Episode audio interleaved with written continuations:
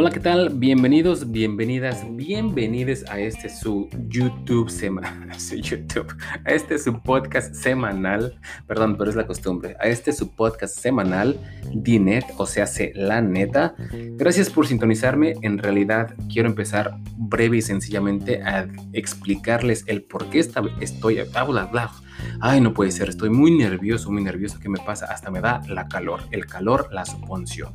La verdad estoy muy nervioso y sé que cuando estoy muy nervioso hablo demasiado rápido, así que tengo que tranquilizarme y explicarles por qué estoy creando este podcast. ¿Por qué quiero explicárselos? Porque hace poco leí un libro que se llama Empieza por el porqué de Simon Sinek y o Simon Sinek y él habla de que es importante expresarle a los demás si quieres realmente involucrarlos en lo que estás haciendo, explicarles el por qué. ¿Por qué estás haciendo este proyecto? ¿Por qué estás llevando a cabo esta idea? ¿Y por qué es importante para mí? Pues porque todo lo que he leído, todas las cosas que quiero comunicarles han tenido una gran, gran influencia en mí.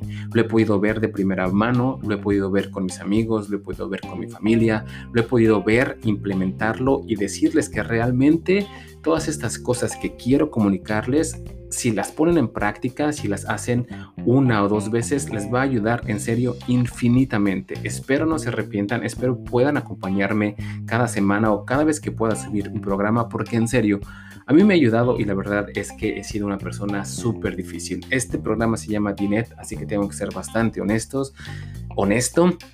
Y cuando yo tenía 18, 19, 20 años, bueno, en toda mi adolescencia y mis primeros años de adulto, fui, la verdad, una fichita. Y si me conocieron en esa época, les pido mil disculpas, porque seguramente les hice unas groserías increíbles.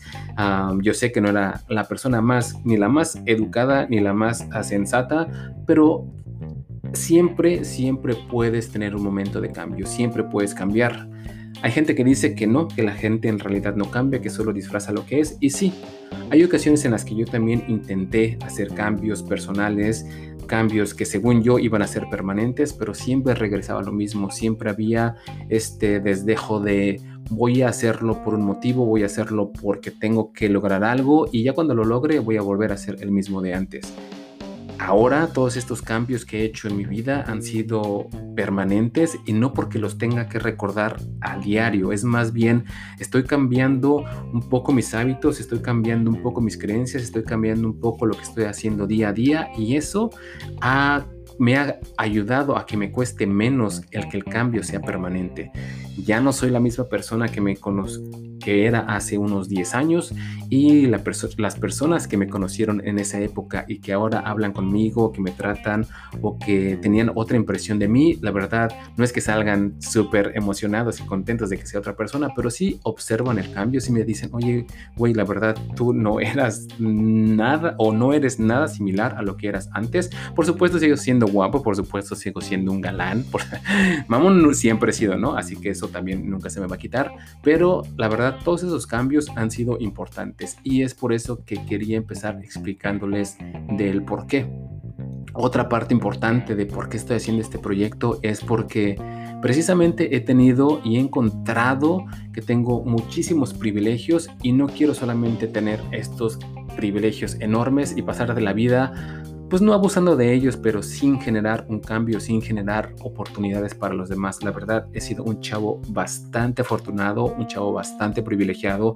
En primero porque tuve a mi familia, porque mis papás y mi mamá me trataron de educar, porque pude ir a una escuela, porque pude tener los medios, aunque a veces no eran pues suficientes o a lo, mejor no eran en abundancia, pero pude tener los medios para ir a estudiar.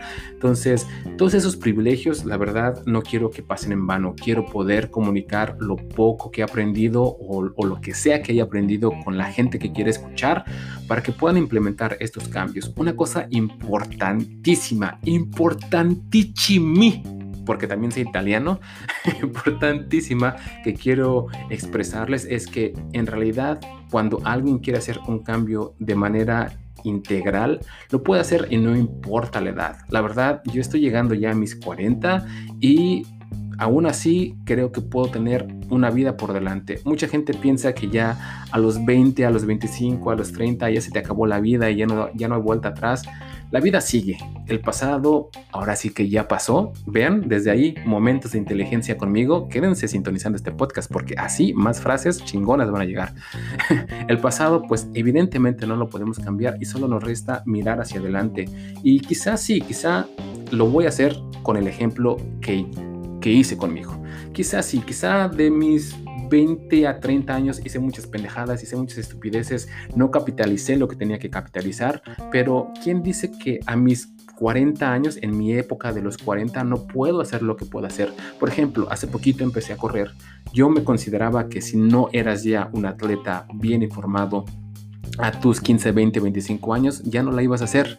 Y no, la verdad es que he progresado bastante, he tenido muchas satisfacciones personales corriendo y la verdad me he sorprendido de correr y decidí, yo decidí de manera personal que en esta década de mi vida voy a tratar de correr lo mejor que pueda y ese va a ser mi logro. Mm, no tenía que detenerme a los 20 años, no tenía que ser un superatleta a los 20 años y eso también viene con este bombardeo mediático que dice que la gente millonaria antes de los 30, 30 famosos antes de los 30, 30 millonarios que fueron antes de los 30.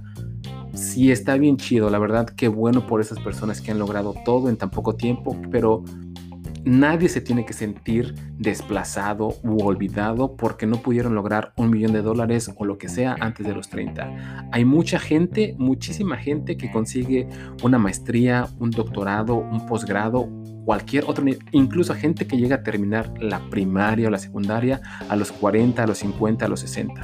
Y es por eso también que quiero compartir todas estas historias, todas estas ideas, porque sí estoy un poquito harto, la neta, estoy un poquito harto de todas esas partes en donde uno quiere ser el mejor y ah, estamos bombardeados de todas esas cosas en donde tienes que ser el más chingón, el más esto, el más aquello. Y, ok, sí, qué bueno que hay personas que lo pueden hacer, pero es más satisfactorio realmente lograr una paz contigo mismo e ir logrando cosas que van de acuerdo a lo que piensas, que van de acuerdo a lo que tu mente siente en ese momento, a lo que tu cuerpo también siente en ese momento y también a tus valores, porque es importante, es muy chingón que puedas hacer las cosas que sean, que sean realmente íntegras a lo que tú eres y que concuerden con tus valores. Hay mucha gente que habla de esta pasión que tengo, estas cosas que hago, sí, güey, pero en realidad esa pasión que sientes está de acuerdo con tus valores. No quiero hablar mierda de la gente, ¿no? Pero en realidad hay muchas cosas que me hacen mucho ruido y de verdad, hoy he aprendido a meditar, a respirar y dejar ir muchas cosas, ¿no? Una de las cosas que he aprendido durante este proceso de, meditación, de leer, de comprender y de buscar tener más empatía con los demás es que realmente el cambio es difícil. No les voy a mentir, un cambio de verdad es algo difícil de sostener porque en la mayoría de las situaciones hacerlo fácil es como que la salida precisamente más fácil. Ven, les digo, aprendiendo desde el inicio, vámonos papá, derecho. no, a veces entre la opción de hacer lo correcto o hacerlo fácil, muchas veces preferimos hacerlo fácil, pues porque nos ahorra tiempo, nos ahorra dinero, no tenemos que preocuparnos por lo demás. Pero hacer lo correcto, híjole, la verdad sí cuesta, sí es un poquito difícil el que tú sabes que tienes que hacer lo correcto, pero también ahí está la opción de hacerlo fácil y es ahí cuando empiezas a, a, tener esa dificultad de realmente ser lo mejor. Pero la verdad he experimentado con muchas cosas, como por ejemplo no mentir, ¿no? La verdad a mí también era muy, muy de, ay, voy a echar que la mentira blanca o voy a mentir en esto, voy a mentir aquello. Pero sí, es mucho más fácil hablar con la honestidad. Yo no digo que no, que nunca he mentido o que nunca voy a volver a mentir. Por supuesto que en algún momento se me escapará no decir la verdad, pero no hay, hay algunas situaciones en las que antes acostumbraba no decir la verdad y ahora procuro decir la verdad y la verdad tengo menos problemas, no por recordar lo que tengo que hacer, sino menos angustia de que dije una mentira, ¿no? Entonces, ese proceso entre cambiar, querer hacer lo correcto y encontrar la salida fácil, siempre, siempre es una pelea interna muy fuerte. Les voy a contar también esta historia porque creo que ejemplifica mucho cuál fue el cambio que ocurrió en mí y de lo cual dije, ay, güey, todo esto sí está funcionando en realidad. Hace unos meses una compañera de trabajo se salió de trabajar, renunció y no me lo dijo a mí. Trabajamos ahora sí que de codo a codo, de hombro a hombro. Ella prácticamente hacía el complemento de las actividades que yo hacía. Entonces nos comunicábamos diario, teníamos actividades diarias y pues de repente yo me enteré que se iba por mis jefes, ¿no? Estábamos en una junta y me dicen, no, pues que fulanita de, de tal se va a ir y bla, bla, bla, y ya presentó su renuncia. Y pues yo me quedé así, ¿no? Como súper en frío, ¿no? Obviamente actué durante la junta como si yo lo supiera desde hace dos meses y medio y yo muy, muy tranquilamente pues actué. Yo la verdad, en ese momento que regresé a mi oficina, dije, esto es una mamada, o sea, ¿por qué no me dice que se va a ir sabiendo que las responsabilidades de lo que ella deje van a caer sobre mí? Estábamos trabajando juntos, quizá no seamos amigos, pero por simple decencia se tienen que decir las cosas. O sea, yo ya estaba justificándome a mí y el por qué ella tenía que actuar en la manera que yo estaba esperando que actuara. Y fue cuando ahí me cayó el 20. Yo, en ese momento, se los juro que estaba por mandarle un correo diciéndole, tu falta de profesionalismo, bla, bla, bla, bla, bla, bla, bla pero después de respirar, encontrarme punto zen, dije, la verdad, si quisiera mandar ese correo, es, no es por decirle algo a ella, es por querer yo estar en lo correcto, por pensar que la manera que yo tengo de ética laboral es la que se debe de actuar, es la que se debe de hacer. Yo no tengo idea por qué decidió no decirme a mí. Yo no tengo idea cómo se comunicó con mis jefes, pero tampoco tengo el derecho de exigirle que actúe de manera laboral, ética, en la manera en la que yo actuaría, ¿no? Obviamente, si yo lo hiciera y estuviera afectando a los demás, mi comportamiento quizás sería distinto, quizá no, quizá también esté en un problema, no sé cuál haya sido los detalles por los que tuvo que renunciar, pero no puedo juzgar esa situación, no estoy completamente viviendo en ella. Y fue ahí cuando realmente este fue el shock o que me entró realmente en la cabeza el decir, vaya, ese correo no lo iba a mandar más que para sentirme, uno, privilegiado, porque pues yo podía hacerlo, un poco misógino, porque también no creo que si mi compañero hombre hubiera renunciado, yo lo hubiera actuado, hubiera pensado mandar un correo de esa manera, que también la verdad he tratado de combatir mi misoginia en muchas acciones y, esa parte, ¿no? De a huevo querer estar en lo correcto, a huevo querer que sean las cosas como yo son.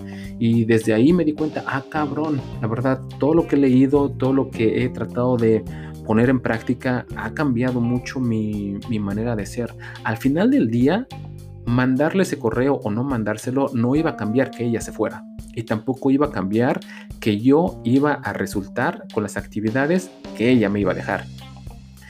Entonces, ¿qué fue lo que hice? En lugar de hacer el drama, buscar el correo, mandarle el correo y todo eso, simplemente dije, bueno, ya sé que se va a ir, ¿qué es lo que tenemos que hacer? Y lo que hice fue, en lugar de hacer un plan para hacerla quedar mal a ella o hacerla sentir mal, hice un plan para poder abordar las cosas que yo sabía que me iba a dejar pues de responsabilidad a mí, hablar con mi jefa y pues los últimos días que estuvimos compartiendo en la oficina, pues bien, hasta eso fuimos muy educados. Mm, tampoco se despidió de mí, pero pues mire, la verdad, besototes, bendiciones a donde quiera que esté, que le vaya muy bien.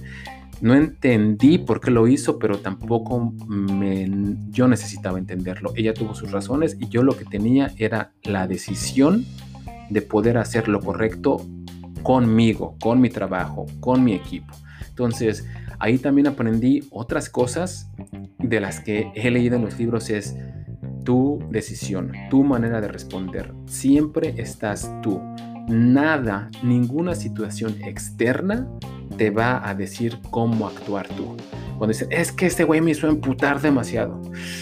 Bueno, ya hablaremos de esos temas, pero todo siempre tiene un, una, un punto de reacción en ti. Sí, hay cosas que obviamente venimos cargando de nuestro pasado, de lo que somos, de lo que la gente nos ha comunicado, de cómo nos han tratado y pues en algún momento les ayudaré o, les, les diré qué herramientas yo puedo usar para quitarme un poquito toda esa carga emocional que yo también venía, que yo también venía arrastrando y que me ha ayudado bastante. Pero pues para eso tienen que sintonizar otro podcast y otro podcast y otro podcast porque en realidad no sé cuándo voy a hablar de esto. pues muchas gracias. Este ha sido mi primer episodio. Espero que les haya gustado muchísimo.